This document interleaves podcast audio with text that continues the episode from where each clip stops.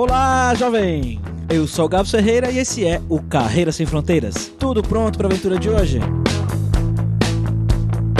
Gente conversa com o Felipe, um cara de Vitória que sempre gostou muito de surf e praia. O Felipe fez engenharia da computação lá na Unicamp junto com quem? Com o Fabrício Carraro, olha aí o nosso viajante poliglota, co-host aí do podcast. Mas apesar de fazer aí essa faculdade de engenharia de computação, o Felipe nunca quis trabalhar muito com programação. Ele veio trabalhar em São Paulo, uma oportunidade que apareceu para ele no Itaú, e depois de um tempo por lá, ele viu que não era bem aquilo que ele queria, tinha saudade da praia e acabou abrindo uma startup com alguns colegas de trabalho. E depois que ele abriu a startup, ele voltou lá para Vitória, para a cidade dele, mas a startup acabou não rolando do jeito que ele e os parceiros estavam esperando. Eles acabaram fechando. Aí o Felipe ficou meio sem rumo, até que ele tentou alguns concursos, mas no fim das contas, ele viu uma oportunidade de ir para Austrália e ele se aplicou ao processo para ir para lá, conseguiu o visto de trabalho e hoje ele vive lá em Sydney. Ele vai contar pra gente um pouco como é a vida nesse país que a gente escuta falar bastante sobre canguru, animais perigosos, né? Mas parece que não é só isso. Vamos ver o que ele tem de legal para contar pra gente.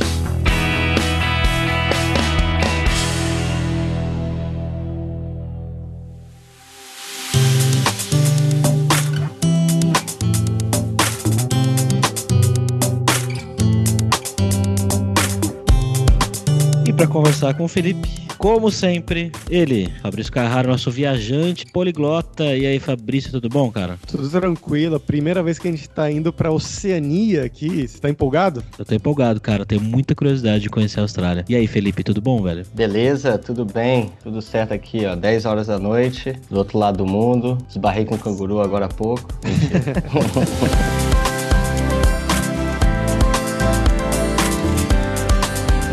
como sempre, só o nosso jabazinho inicial aqui, que o podcast Carreira Sem Fronteiras é oferecido pela Alura Língua, cursos online de idiomas, onde você pode estudar inglês e espanhol com métodos que eu, Fabrício Carraro, ajudei a desenvolver, que são os mesmos métodos que eu já usei para aprender idiomas como russo, polonês, alemão, italiano, francês e assim por diante. Então vai lá em aluralingua.com.br e comece a estudar com a gente hoje mesmo.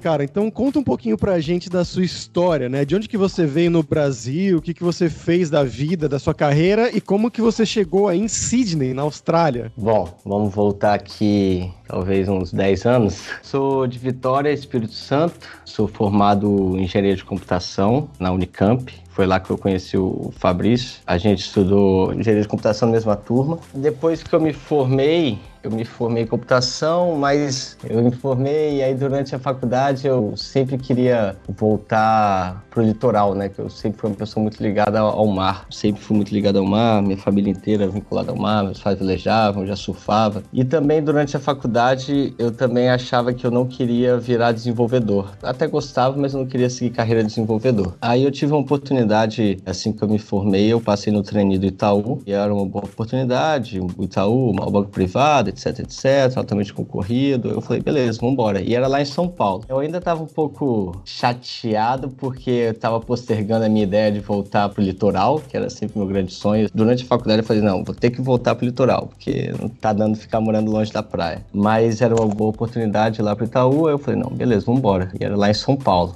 São Paulo capital. Aí eu fui, teve um ano de processo de trainee. Durante esse um ano foi ainda não estava vivendo como é que era o on the job ainda, né? Porque durante o trainee você passa por várias áreas do banco, então ainda não tinha sido alocado na minha área final. Só no final de um ano que eu fui alocado. Então passou um ano, ainda não estava me sentindo muito realizado, mas eu falei não, vou me dar mais uma chance, vou ficar mais um ano aqui, vamos ver o que, que acontece. Fiquei mais um ano, total foram dois anos. Durante esse período também tive a oportunidade de conhecer pessoas muito muito inteligentes, pessoas muito bem capacitadas. Tive a oportunidade de abrir uma startup. Comecei, né? Ainda trabalhando lá no Itaú, a gente começou a brincar com essa história de startup. Aí no final, assim, do segundo ano, eu já tava de saco cheio de São Paulo. São Paulo é muito bacana, mas não era para mim para morar. É um lugar, assim, que pra mim eu considero um ótimo lugar para conhecer, para visitar, etc. Mas para morar era too much para mim, assim, sabe? Muito trânsito, correria, enfim. Aí a gente já tava com o esquema da startup, a gente tinha um produto, Aí eu resolvi, eu e mais três parceiros, que eu conheci lá no, no banco mesmo. Aí eu fui o corajoso, o bobo, podemos dizer. Fui o primeiro a largar o emprego. Foi ali a oportunidade que eu falei assim, não, porque o negócio que eu vi que o negócio estava engrenando, aí eu larguei o Itaú e voltei para Vitória, minha cidade natal. Tudo se ajeitou conforme eu queria, porque, poxa, eu vou estar tá voltando à minha cidade e vou estar tá empreendendo, que era algo que eu achava bacana. E beleza, aí eu voltei e aí durante, quando voltamos, aquela roller coaster de startup, né, em altos e baixos, e eis que a gente conseguiu um investimento do Startup Brasil. Aí foi só alegria. Consegui um investimento, fomos acelerados, aí iniciou-se a etapa da minha vida de, de startup. Ficamos com a startup por durante três anos, mais uma vez entre altos e baixos. Tinha época que eu achava que ia ser milionário, no outro dia eu tava na merda, não sabia nem o que eu tinha feito. Resumo da ópera, não deu certo, a startup, tivemos que fechar as portas. No meio do caminho, eu ainda queria continuar morando perto da praia, tava buscando maneiras que eu poderia ainda estar tá ganhando bem, né? Porque, poxa, me formei num lugar muito bom, estudei pra caramba, também não queria ter uma, uma boa condição de vida, né? Aí eu comecei a tentar estudar para concurso, concurso de Petrobras, tentei engenharia de petróleo, não passei. Aí depois teve outro concurso Petrobras, BR Distribuidora, cheguei a passar, mas não fui chamado, já tinha estourado Lava Jato, enfim, altos rolos. E aí nesse momento da minha vida eu tava bem sem rumo, para ser sincero. Startup tinha falido, tinha dado certo. Meus coleguinhas lá de trabalho, meus sócios, nenhum deles tinham pulado completamente fora do barco, que a canoa tava afundando. E eu tava sozinho na canoa. Eu tinha uma ex-namorada e ela tinha acabado de voltar da Austrália. Nesse momento da minha vida eu já tava assim, que apareceu, eu tô, tô agarrando, sabe? Aí a minha ex-namorada ela tinha feito um intercâmbio de um ano na Austrália e ela tinha voltado. E aí a gente meio que, durante esse período que ela tava lá, a gente tava meio que terminado assim, mas a gente mantinha contato. E aí ela voltou pro Brasil e aí ela falou: Olha, eu tô voltando pra Austrália, com você ou sem você, mas eu vou. Porém, existe uma ótima oportunidade para você na Austrália, porque lá eles precisam muito de profissionais da área de TI, profissionais qualificados. E existe um tal de Skill Visa, e que você quer formar na área de TI, programador, desenvolvedor, você tem chance de conseguir esse visa. Aí eu falei, hum, interessante, né? Aí eu comecei a pesquisar mais, aí eu achei um vídeo lá no YouTube de um agente de imigração daqui da Austrália, que por sinal foi com ele que eu apliquei meu visto. Aí eu comecei a pesquisar mais sobre a ideia. E eu já tinha viajado também para Havaí, já tinha viajado para Indonésia, sempre, como eu falei, sempre vinculado ao mar, ao surf. Para mim sempre foi uma coisa muito importante na minha vida. E aí eu já, já tinha considerado antes, eu nunca tinha vindo para Austrália. Eu já tinha até considerado assim, poxa, Austrália é um lugar bacana, né? Qualidade de vida, tem bons empregos, tá perto do mar, tirando água fria os tubarões, mas beleza.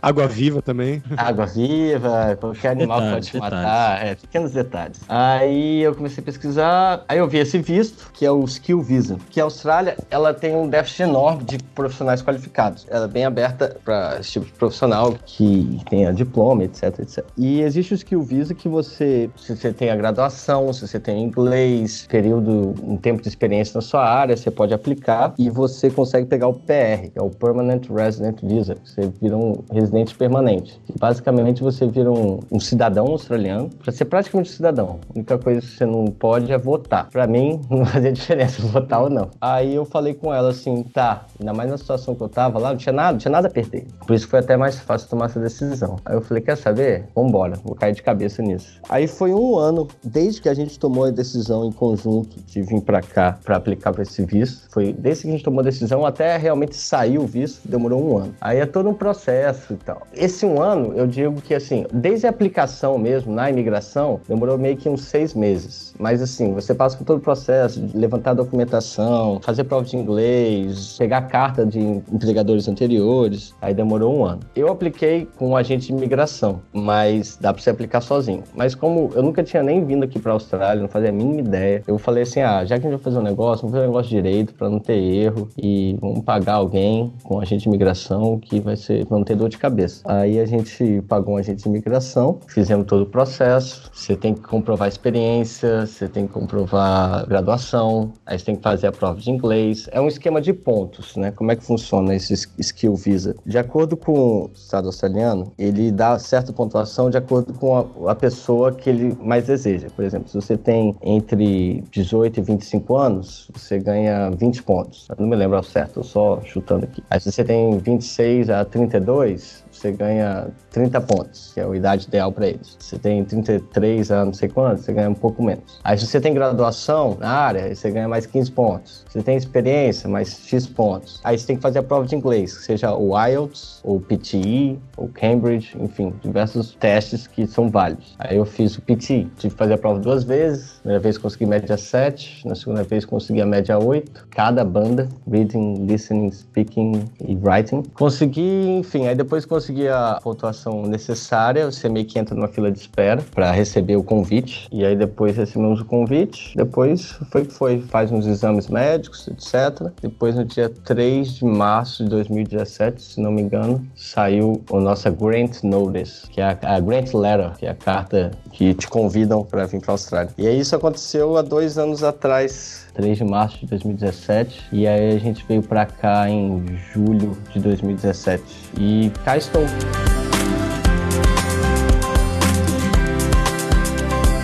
Cara, você só foi começar realmente a procurar emprego e tal depois desse processo todo? Durante o processo, acabei me envolvendo, né? Quando você entra nessa história de migrar para outro país permanentemente, que foi o meu caso, você se envolve muito em fóruns, em várias comunidades Facebook e, e etc. Uma recomendação que a galera até fazia é você começar a mandar currículo, procurar emprego, meio que um mês antes de você chegar aqui na Austrália. Saiu o visto, meio que saiu o visto lá em março, aí a gente comprou a passagem para julho, porque até em julho a gente já vai ter tudo certo, se organizar, nossa vida lá no Brasil, né? Que é até importante você já comprar a passagem, você ter um deadline, assim, não, vamos, agora não tem jeito, passagem comprada, vamos embora. E aí o pessoal recomendava você começar a procurar emprego meio que um mês antes de você chegar aqui. Por que um mês? Porque se você procurar muito antes, assim, meio que você pode até queimar largado, entendeu? Então, um mês é um período bom, assim. Aí, com um mês de antecedência, cara, muita pesquisa também para entender como é que funciona o mercado aqui, como é que funciona a questão do currículo, como montar seu currículo, como você se vender, etc, etc. Com um mês de antecedência, eu comecei a preparar meu LinkedIn, entrei nos sites que tem daqui, que é mais especializado para busca de emprego, e comecei a jornada. E, cara, aqui tem tanta oportunidade na área de TI, tanta oportunidade, eu nunca imaginei, coisa que nunca tinha acontecido comigo no Brasil. Eu só botei meu currículo lá nos sites, os recrutadores começaram a entrar em contato comigo, assim, tipo, muitos. E aí eu botei também, fiz um esquema de comprar um número Skype, você compra um número Skype da Austrália e você vincula o seu celular. Aí foi foda, cara várias vezes, porque aqui o fuso horário, né, literalmente o oposto. Aí várias vezes aqui era 9 horas, 10 horas da manhã, no Brasil era à noite, eu tava no bar, bebendo. E a galera ligando pra você. me ligando, eu, meu Deus do céu, e agora? Ai, fiz várias entrevistas meio, um pouquinho, um pouquinho altinho, vou te dizer.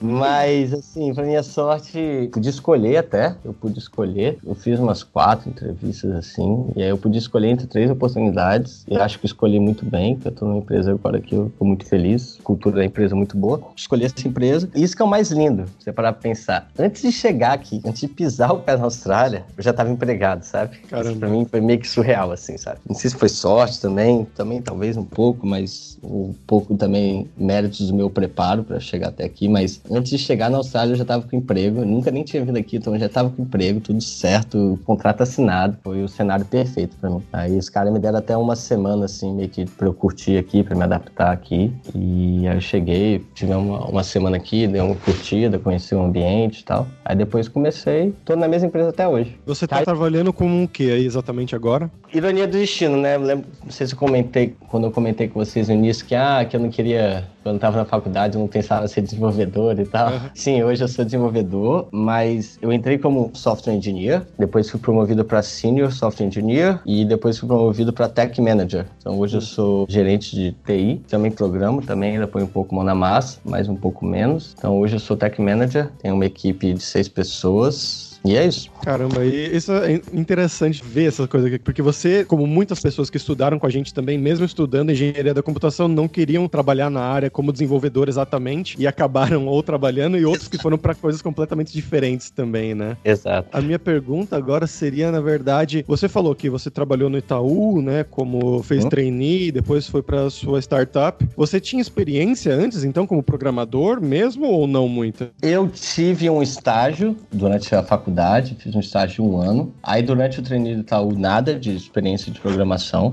Era bem business mesmo. Minha vida era simplesmente reuniões e reuniões, mais gerenciamento de projetos, assim. E aí depois, quando eu fui para startup, foi aí que realmente que eu virei programador mesmo, assim. Porque apesar de eu era o founder, eu era o famoso Severino, né? Quando você inicia, cria sua startup, você meio que faz tudo, né? Fazia questão de marketing, fazia business e também tinha que programar. Como eu tinha saído, eu era o único dos meus sócios que tinha largado o trampo, o Itaú, no caso, eu fazia tudo. E aí também programei, fiz a plataforma inteira. Ali que meio que decretou, é, você virou um programador. Foi engraçado que meio que sozinho, né? Sem referências, né? Quando você entra numa empresa assim, você tem ali seus, seus colegas de trabalho, assim, um cara que é mais sênior e tal, você vai aprendendo também. Então meio que aprendi meio que na marra, assim, boas práticas, etc. Depois da startup, eu voltei para Campinas, né? Quando eu falei com, com minha ex, vamos para Austrália, eu fui para Campinas, fui morar com ela. Eu trampei também por um ano em uma startup lá em Campinas. E lá também eu peguei uma prática também de desenvolvimento. Lá também estava trabalhando como programador. Então foi um período da minha startup e também quando eu trabalhei em outra startup que eu meio que peguei a prática de software engineer mesmo. Depois, quando eu cheguei aqui, que foi um grande bush mesmo. No começo, assim, foi ali que eu peguei outras referências. Tinham vários colegas aqui muito bons, como já tinha também um background muito bom ali na Unicamp, que você pega uma base muito boa. Tendo uma base boa, eu vejo que é fácil você evoluir rápido. E aí, tendo uma boa base ali na Unicamp, eu consegui evoluir rápido e pegar. E eu senti que eu meio que consegui acompanhar o mercado de novo. E agora cá estou.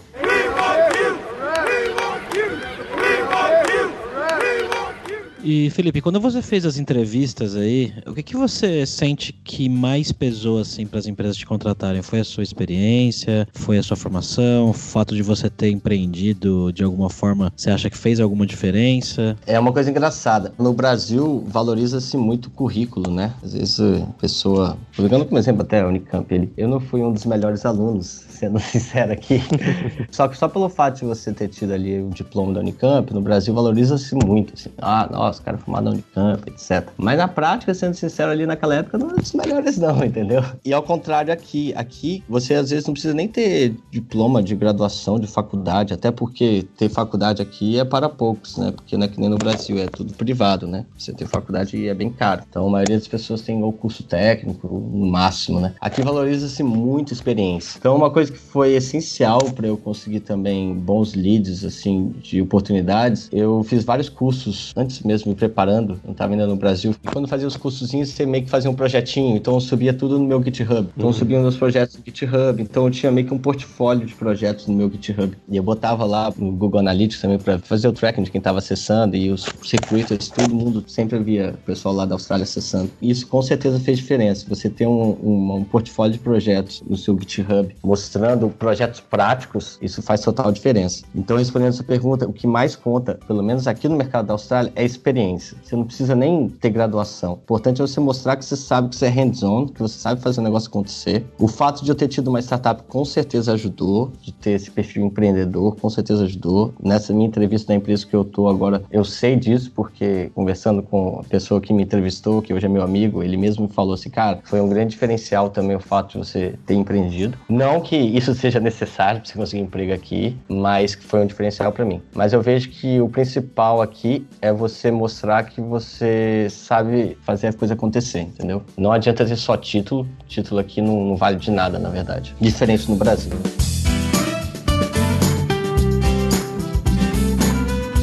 Como é que foi o começo chegando aí, né? Você falou que você foi com essa sua ex-namorada. Como é que foi toda essa parte burocrática, né? De arrumar casa, de se habituar, né? Ao dia a dia em Sydney? A gente alugou um Airbnb por um mês, ainda no Brasil. A gente fechou um Airbnb por um mês, pra gente justamente durante esse um mês ter um tempo de procurar lugar para morar. Uma vez aqui, aí você começa a se envolver com o pessoal daqui. Por sorte, na minha empresa que eu trabalho agora, tem muito brasileiro. A gente até brinca que a gente tá tomando conta lá do negócio.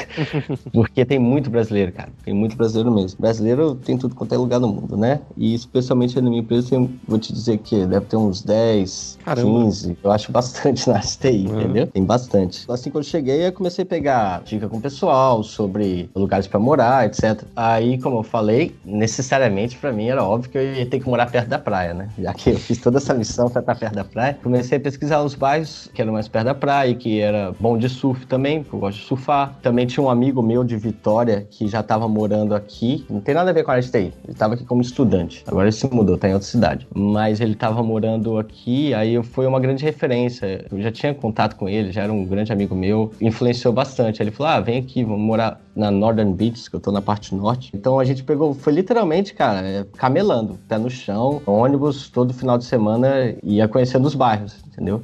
Os bairros, vendo lugares que a gente gostaria de morar, entrando nos sites de aluguel para fazer pesquisa de preço. E aí no final acabei escolhendo aqui em DUI, que é onde eu moro atualmente, que é bem longe do trampo até, que aqui tem muito esse esquema de subúrbio, né? Morar na City é perto do trampo, mas é mais caro e também, pô, minhas coisas morar em São Paulo, cidade grande e tal, muito prédio, etc, não era muito meu negócio. Então, optei por morar aqui no subúrbio. É um pouco distante, mas eu vou muito pouco pro office, porque felizmente agora eu também tô com um esquema de trabalhar remoto, a empresa remote friendly. Uhum. Boa parte das empresas, inclusive. Talvez eu vou umas duas vezes pro office, mais ou menos assim, por semana. Dá uns 45 minutos daqui da porta de casa até o office. Transporte público, tudo funciona muito bem, porque é primeiro mundo, né? Em pontos de ônibus tem tudo quanto é canto. O horário que o ônibus passa, no máximo rola um atraso de uns 5 minutos. Então, tipo, dá para você se dar o luxo de morar um pouco mais distante, assim, sabe? Sem contar que os preços são um pouco mais baratos, né? Quanto mais perto da City, mais caro fica. Mas foi essa, foi na base da pesquisa mesmo, na internet,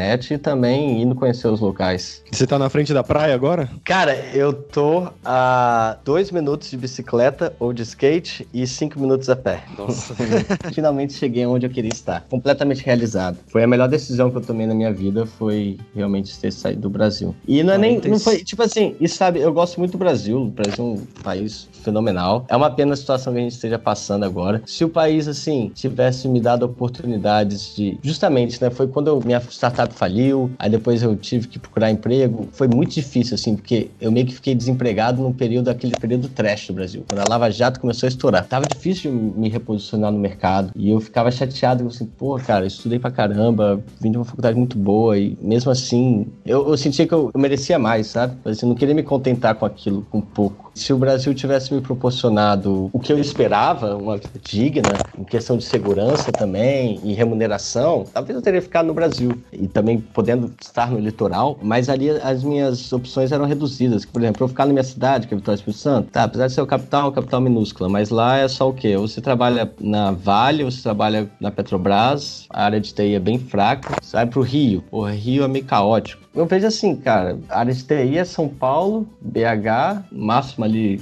sul, alguns lugares, mas aí não estaria atendendo o que eu queria. Eu só queria, pra mim era simples, eu não faço questão de ser um CEO, mega pica, multimilionário. Eu não faço questão. Eu queria ter um, uma rendinha boa, mais perto do mar, entendeu? Não era pedir muito, era só isso que eu queria. E eu não consegui encontrar isso no Brasil. Se eu tivesse encontrado isso no Brasil, talvez eu teria ficado. Mas aí, ainda bem que teve a Austrália que surgiu na minha vida e, e conseguiu suprir esse, esse meu sonho.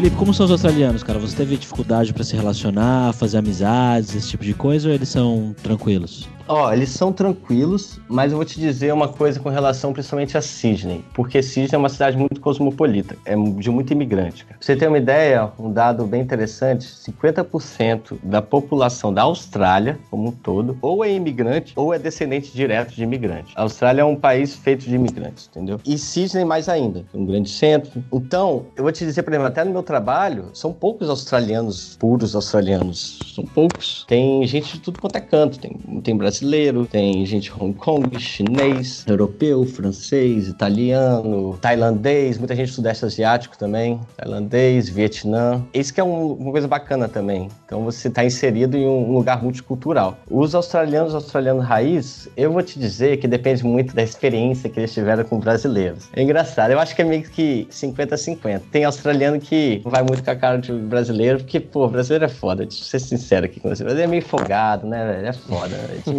Vai em alguns lugares assim, até eu fico até meio com vergonha, assim, assim putz, gente, faz isso não. Os caras ficam gritando, falando em português alto, aí grita e tal, e etc. Aí a gente tem um monte de churrasqueira pública aqui, né, nas praias, que é bem bacana. Aí os caras vão, aí mete um pagodão, tá com o som altíssimo, aí faz uma sujeira e tal, etc. Então, depende muito da experiência que o australiano ali teve com o brasileiro, entendeu? É, depende se ele tá convidado para essa festa com o pagode ou não, né? Exatamente. Né? Mas assim, os australianos raiz que eu conheço, são meus amigos, é porque eles gostaram, né? Eu vou te dizer que, como eu falei, é meio que 50-50, sabe? Depende muito da experiência que o cara teve com o brasileiro. Eles não são um povo fechado, não. Dizem, né, que europeu é mais frio, nunca fui na Europa, então tô só especulando aqui. Mas experiência de outras pessoas dizem que, que o australiano ele é mais aberto, sim, comparado com o europeu, por exemplo, em alguns países. E como eu falei, como aqui tem muito imigrante, meio que estão acostumados, entendeu? Estão acostumados com imigrante. Então, eles estão são bem abertos, fácil fazer amizade. É difícil mesmo só você entender eles, cara. Porque o sotaque deles é, é difícil, viu? No começo foi difícil. Hoje em dia eu consigo entender um pouco mais, mas dependendo se você pegar um cara bem raiz mesmo, é até difícil até você entender eles. Com certeza. Fiz um vídeo já pro canal lá da Lura Língua falando as diferenças do inglês padrão americano que a gente tá mais acostumado, né? Pro inglês australiano com uma australiana. Então tem Sim. coisas que são realmente bem diferentes, assim, principalmente é sotaque. É, sotaque, eles abreviam tudo, é Breck, Macas, McDonald's é Macas, várias pequenas nuances assim. Mas é um povo bem, bem amigável, gosta de beber pra caramba, o negócio deles é beber. Isso aí tem uma semelhança com a gente, né? Gosta de uma cerveja, não perde tempo pra beber. E eles, uma coisa que é bacana, que é o que eu tava buscando aqui, com relação à qualidade de vida, é que o australiano preza muito qualidade de vida. E quando eu digo isso, é com relação ao work-life balance. O americano já é bem capitalismo ao extremo, né? Então, trabalha, trabalha, trabalha, né? Aqui não, cara. Aqui o pessoal, na verdade, o australiano tem até um pouco de fama de ser meio preguiçoso. Inclusive, por isso que os empresas gostam muito de contratar brasileiro, porque a gente rala pra caramba no Brasil, né? Aí chega aqui, cara, a gente no Brasil rala, rala, rala e às vezes não vê resultado. Chega aqui, você rala, rala e vê resultado, e o nego dá o sangue aqui, né? Por isso que gostam muito de contratar estrangeiro, porque estrangeiro aqui dá o, dá o gás e faz a coisa acontecer. Quando eu cheguei aqui, eu descobri que eu começava às 9 horas e terminava às 5 e, tipo, acabou, embora. Eu falei assim, não, como assim? Eu às vezes até me sentia mal embora às 5 do office. Mas não, peraí, cara, tem uma coisa errada. Não, peraí.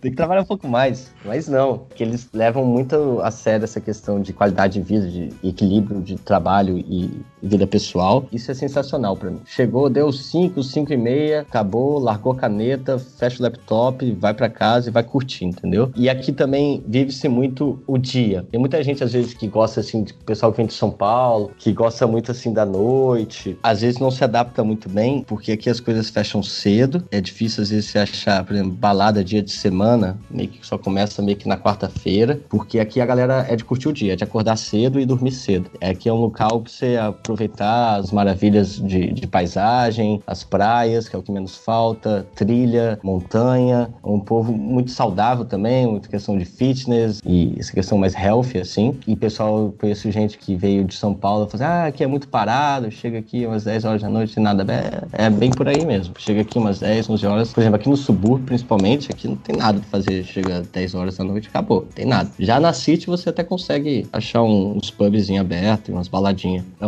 um um país que vive muito o dia e menos a noite. Американская фирма Transceptor Technology приступила к производству компьютеров «Персональный спутник». E vamos agora para o nosso momento viajante poliglota com o Fabrício Carraro. E aí, Fabrício, você conhece Sydney já? Nunca fui, agora eu tô mais empolgado depois dessa conversa aqui. Não vejo a hora de ir para lá conhecer essas praias aí que o Felipe comentou. Mas falando de dicas culturais, né? A gente comentou já sobre um pouco sobre o idioma, que tem essas diferenças de sotaque ou de algumas palavras que são diferentes. Então, se você quer ir para a Austrália, eu recomendo que você veja algumas coisas da Austrália antes de ir mesmo. Que duas delas que eu poderia recomendar aqui, uma é o filme que se chama Austrália, exatamente, de 2008. É estrelado por dois atores australianos. Um o Hugh Jackman, né, o Wolverine, e a outra a Nicole Kidman. Para quem não sabe, os dois são da Austrália e nos filmes mais americanos eles tentam meio que neutralizar esse sotaque deles, mas nesse filme eles falam mais com um sotaque mais carregado australiano nativo, né, mais perto do britânico também, que fala um pouco sobre a história da Austrália, então da aristocracia, como o país foi sendo criado, com os nativos aborígenes também. Então é um filme bem interessante. E um outro é um clássico, Priscila, a Rainha do Deserto. Pra quem não conhece, é no deserto da Austrália. Porque a Austrália, Olha, na verdade, é um- eu soube pesquisando aqui, na verdade, inclusive, que a Austrália, na verdade, é um país como se fosse uma ilha gigante, que a maioria das pessoas vive na borda, né, na costa, perto do mar, e o centro do país é um desertão gigante que pouca gente mora. Você me confirma isso aí, Felipe? Exatamente isso. É, então. E aí eles vão nesse deserto australiano, que é a Priscila, a rainha do deserto. A última coisa que eu consumi da Austrália de cultura foi uma série que tem na Netflix que chama Please Like Me. É uma série muito legal sobre amizade, é uma série bem, bem divertida, assim. E você, ô Felipe, o que, que você recomenda pra gente aí de cultura da Austrália? Olha, aqui, infelizmente, não tem nada muito forte. Assim, por exemplo, até a questão de comida. Até eles brincam, tem um pavlova, que eu acho que na verdade é um doce que eu acho que é britânico, mas existe uma briga até eh, se é australiano ou se é inglês. Não tem, infelizmente, não tem muitas coisas culturais muito fortes, marcantes aqui. Eu acho que o que é mais marcante aqui são as aventuras mesmo e as paisagens cênicas que tem, que você vai encontrar em poucos lugares do mundo aqui. E é claro, os animais mortíferos que você pode morrer a cada esquina. Brincadeiras à parte. Isso é mais mesmo só. Nas cidades assim, o pessoal brinca, né? Que tem muita aranha aqui, mas aqui não sofri nenhum problema de aranha, não. Mas se você for mais pros lugares mais inóspitos, assim mesmo. Acho que assim, a grande referência na Austrália mesmo são esportes radicais, no geral. Esportes, no geral, o pessoal aqui é muito envolvido com esportes. Trilhas, praias paradisíacas, cachoeiras, montanhas. Acho que esses são os principais pontos, assim, mais marcantes aqui da Austrália, podemos dizer. É importante ressaltar que o Outback não tem nada a ver com a Austrália, aquele restaurante. Inclusive, nem tem aqui. Essa cadeia nem é australiana, é uma cadeia americana. Você falou de aranha, né? Que o pessoal fala que não tem tanto problema, mas parece que tem um problema com canguru aí, né? Que parece que foi liberada a caça, não é isso? É meio que virou praga até, é muito canguru, e então o governo australiano liberou a caça. Mas, mais uma vez, como eu disse, não, é- você não vai ver um canguru assim, atravessando a rua e tal, né? Você tem que pegar o carro, é um pouco, sair um pouquinho de Sydney assim, aí você até consegue ver canguru, koala, e, e sim, meio que canguru virou uma praga aqui, e até vende-se carne de canguru no supermercado. Você comeu? Já comi já. É uma carne, carne boa, carne boa. É uma carne meio magra, assim. Não se compara a uma carne bovina, mas é difícil. Nunca tentei fazer em casa. Dizem que é difícil de cozinhar, que senão ela pode ficar dura e tal, de fazer sozinho. Tem uns segredinhos assim. É uma carne boa, agradável. Agora, Felipe, vamos falar sobre dinheiro, cara. Como é que é a questão financeira aí comparado a como era a sua vida no Brasil? Seu salário aumentou, diminuiu, você ganha a mesma coisa? E como é essa relação do dinheiro e a qualidade de vida que você tem? Bom, aumentou sem sombra de dúvidas, mas também talvez eu seja suspeita a falar, porque como eu falei, eu tava também numa situação difícil no Brasil, meio que quando eu fiquei desempregado, aí depois eu fui me reposicionar no mercado, o país estava em crise, então tive que aceitar propostas de emprego baixas, com baixa remuneração, mas assim, tenho amigos até que trabalham lá comigo que eles estavam bem no Brasil e aqui eles também deu uma aumentada. Paga-se bem, paga-se muito bem, só que o custo de vida de Sydney é alto, principalmente com relação ao aluguel. O que mais mata aqui em Sydney é o aluguel. É bem caro, é o que mais consome, assim. Se você tiver a oportunidade de poder dividir o apartamento, ter um flatmate, isso vai ajudar bastante. Eu, assim, para mim, financeiramente, estou muito melhor que no Brasil, conseguindo economizar muito mais dinheiro. E também ganho em dólar, né? Dólar hoje, que acho que o australiano tá uns 2,60, se não me engano. Bom, vamos lá, falando em números. Um, um software engineer júnior ganha de 80 a 90 mil anual. De mid vai estar ganhando de 90 a 110. Sênior vai estar ganhando de 120 a 130, 140. E manager também está entre essa faixa de 140 a 150 mil anual. Então é uma grana boa, dá pra, dá se viver bem. A parte mais cara é realmente o aluguel. Agora sim, por exemplo, vai no supermercado, assim, produtos em geral, eu não acho caro. Acho ridiculamente mais barato que no Brasil, principalmente questão de eletrônicos, etc. Ridiculamente mais barato. Nem nem comentar, né? Que a gente sabe que no Brasil a quantidade de imposto que tem é absurda. Absurda. O que mais pega mesmo é o aluguel. O Mas que seria um aluguel de um apartamento básico, assim? aqui onde que eu moro, que é dois quartos, um banheiro, 2.200 mensal, tá? 2.200 mensal. Em Sydney seria bem mais. Não, é em Sydney, 2.200 mensal. Ah, digo na. na- ah, isso na. na Ah, City tá, mesmo. tá. É porque eu tô. É, tá, na City seria bem mais. Por exemplo, eu pago, que a gente fala também aqui, que paga-se, é, fala-se muito semanal, né? Eu pago 515 semanal, tá? E aí, fazendo as contas, mensal dá 2.200. Aí eu tenho um amigo que se mudou pra. tá lá na City, um mesmo apartamento de dois quartos, é 900 semanal, quase que o dobro. Tudo bem que o apartamento é bem mais ajeitadinho, mais bonitinho, assim, mas quase que o dobro, assim, 900 semanal. Cara, deve estar mais de 3, quase 4 pau mensal, assim, isso é bem caro. Como eu tô com, eu tô com visto bom e tal, tô como residente, eu também recebo aposentadoria, etc. Então, pra mim, tô numa situação muito confortável. Eu sei que é importante frisar tudo isso que eu tô falando também, é porque eu tô com visto bacana, tô trabalhando na minha área, que às vezes pode ser que alguém aí que seja estudante, tá aqui na Austrália, vai ouvir eu falando essas coisas, vai me xingar, né? Vai falar, "Pô, são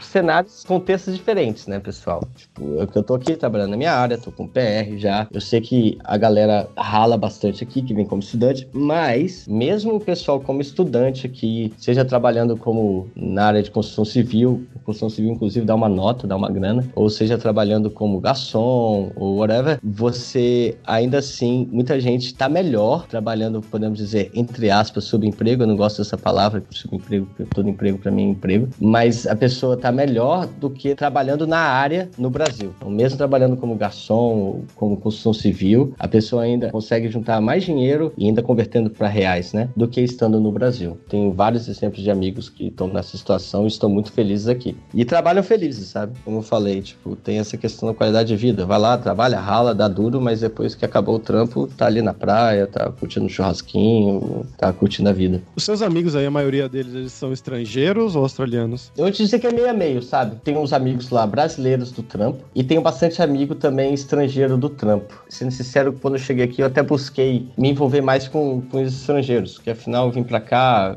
convivi como brasileiro 30 anos da minha vida, queria até entrar em contato com novas culturas e conhecer, me envolver mais com estrangeiros. Lá na empresa, tô até meio que patinho feio, até não vou frequento tanto assim os eventos sociais dos brasileiros, saio até mais até com, com os estrangeiros. E aí quando você pergunta, foi como eu te falei, cara, australiano australiano é muito difícil se encontrar, sabe? Australiano que seja tipo filho de pai e mãe australiano é realmente difícil assim. Tenho amigos australianos, mas que o cara vai ter uma descendência ali asiática ou da europeia, entendeu? Então tenho sim. Eu vou te dizer que seria talvez um meia-meio, 50-50. Conheço bastante gente brasileira e também saio bastante. Mas eu ultimamente tenho saído até mais com bastante mais estrangeiro também. Okay, E Felipe, agora é hora do perrengue, cara. Quero que você conte pra gente algumas histórias engraçadas que você lembre, gafes, micos, seja com a língua, seja com a cultura, no trabalho. Tem uma que é muito boa, que foi uma maneira. Eu aprendi na marra. O inglês me melhorou bastante. Cara, logo no começo, acho que, sei lá, talvez meu terceiro mês aqui na empresa que eu tava, primeiros seis meses. O Fabrício vai sangrar os ouvidos dele, né? Porque eu sei que o Fabrício é um poliglota, o cara fala todas as línguas e fala super bem. Mas logo quando eu cheguei aqui, eu cometi um dos clássicos erros que muitos brasileiros cometem, que era na hora de pronunciar no passado, quando tem ED, né? Aí, por exemplo, a gente, em vez de falar blocked, é passar de block. Em vez de falar blocked, falava blocked. Eu falava o ED, entendeu? Blocked. Oh, I was blocked, uh, like, fazendo stand-up, entendeu? Clássico.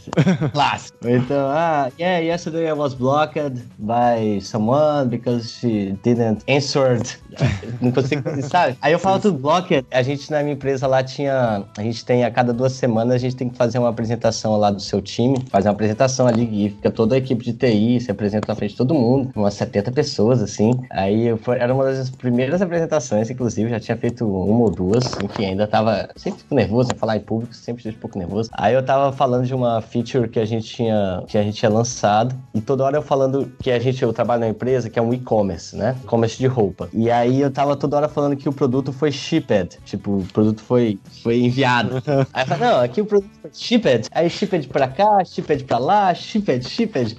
Aí, cara, teve até um FDP lá, que um cara meio meio, meio chatinho. O cara, mas isso aí eu achei que foi meio falta de educação dele. Até porque a empresa é extremamente. tem muito imigrante, muita gente, tudo quanto é canto, né? Eles estão acostumados, o pessoal não tendo o inglês mais correto de todos. Aí o cara me corrigiu, cara, no meio da frente de todo mundo, assim, ó. É, o que eu tava falando, shipped, shipped. Aí fala, shipped! Ele deu um gritão assim. It's shipped! Aí, Hã? aí, aí eu falei assim pra ele, só que aí eu saí, eu falei assim, ah, obrigado pelo feedback, mas pelo menos eu sei falar duas línguas. Todo mundo, ah. aí depois desse dia aí eu aprendi a falar a porra do ED, né? Falar com T mudo, shipped, blocked. mas isso foi foda, foi uma coisas que aconteceu no início que foi bem marcante, nunca vou esquecer. Constrangedor, é. Foi constrangedor. Mas foi bom que depois desse dia eu nunca mais. Eu aprendi a falar, falar a porra do, do past tense em inglês. É, fala Mas que é é uma coisa jeito- engraçada que em português. O brasileiro tem muito disso, né, cara? Eu vejo até hoje, sempre quando chega gente fala, vendo aí, eu falo o ED, né? Pronuncio o ED clássico. É, não, é um dos erros mais comuns. do- É umas características, né? De você reconhece, ah, esse cara é um brasileiro. Exato, exatamente. E também, poxa, no começo também, é, um grande amigo meu, que hoje é um dos meus melhores amigos aqui, ele é um britânico, inglês, ele tem um sotaque extremamente carregado, mas muito carregado, assim. Não só o sotaque, até ele mesmo, por mais que ele não tivesse sotaque, ele fala embolado. Ele, a pessoa dele, ele, ele por si só fala embolado, uma língua embolada. E várias vezes, cara, aí a gente conversando, eu só falava, aham, só sorria e, e balançava a cabeça, sabe? Clássico, ele falando um monte de coisa, eu falava assim, ah, aham, sim, sim. Às vezes o cara me fazia uma pergunta, eu falava, yeah, yeah, yeah, alright. E eu, eu fazendo uma pergunta, eu falava, yes, yes, alright. Rindo, assim, sabe? Posso você me dar o seu rim? Yes, yes, yes. Mas aí depois eu aprendi também com dicas até de outros amigos meus da cara. Tem essa, se você não entendeu, fala sorry, I didn't understand, can you repeat, please? Não, não tem essa, não precisa ter vergonha. Se você não entendeu, fica falando sorry até, até entender. Principalmente no ambiente de trabalho, que aí que é mais sério ainda, que você tá numa reunião muito séria ali, aí eu- alguém falou uma coisa que tá esperando algo de mim, tipo, como um comprometimento, aí eu não posso chegar só simplesmente abanar a cabeça, falar sim, né? Uhum. Não entendi porra nenhuma, imagina. Aí, de repente, a pessoa falou que, ah, beleza, daqui a uma semana você tem que me entregar tal coisa. E eu chego e ba- abano a cabeça e falo, ah, beleza, ok. E não entendi nada, entendeu? Sim. Então é muito sério. Então, reuniões de trabalho, todas as vezes, se eu não entendi, eu simplesmente falo, sorry, can you repeat? Até entender. Mas hoje, depois de dois anos, agora consigo entender boa parte.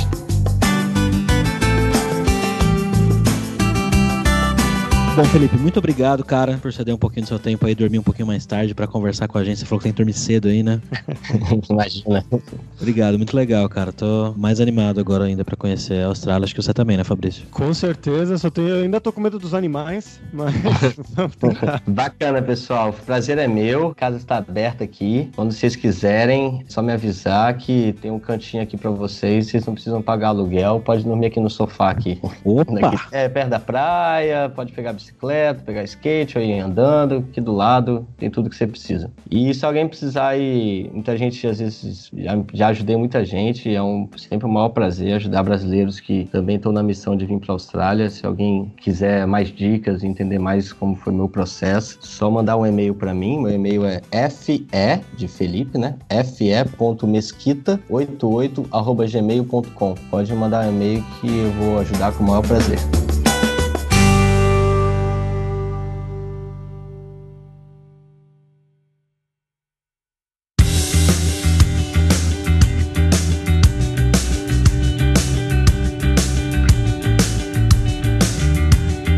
Por hoje foi isso. Muito obrigado, como sempre, pela sua audiência. E entre no nosso grupo no Facebook, o Carreira Sem Fronteiras, para você ter mais dicas sobre emprego, mercado de trabalho no exterior, quem sabe na Austrália, tecnologia e também sobre a língua inglesa e algum outro idioma importante. E não deixe de conhecer a Alura Língua para você reforçar o seu inglês e o seu espanhol e dar aquela força tanto no seu currículo quanto na sua vida profissional. E não cometer esses erros que o próprio Felipe disse que cometeu quando ele foi para lá, esses erros bem comuns de brasileiro, né? De pronunciar as coisas no passado com ED no final, né? Blocked, shipped e assim por diante. Todos os cursos foram feitos com nativos de inglês e de espanhol, então você vai estar sempre escutando uma pronúncia nativa. Então vai lá em aluralingua.com.br e comece a estudar com a gente hoje mesmo. Além também da alura.com.br, que tem mais de 850 cursos de tecnologia nas áreas de programação, com habilidades que o próprio Felipe comentou no episódio que foram importantes para ele como programador se mudar para a Austrália, também de marketing, design, soft skills, liderança. Então, com certeza vai ter o um curso pra você. Então, pessoal, até a próxima quarta-feira com uma nova aventura em um novo país. Tchau, tchau.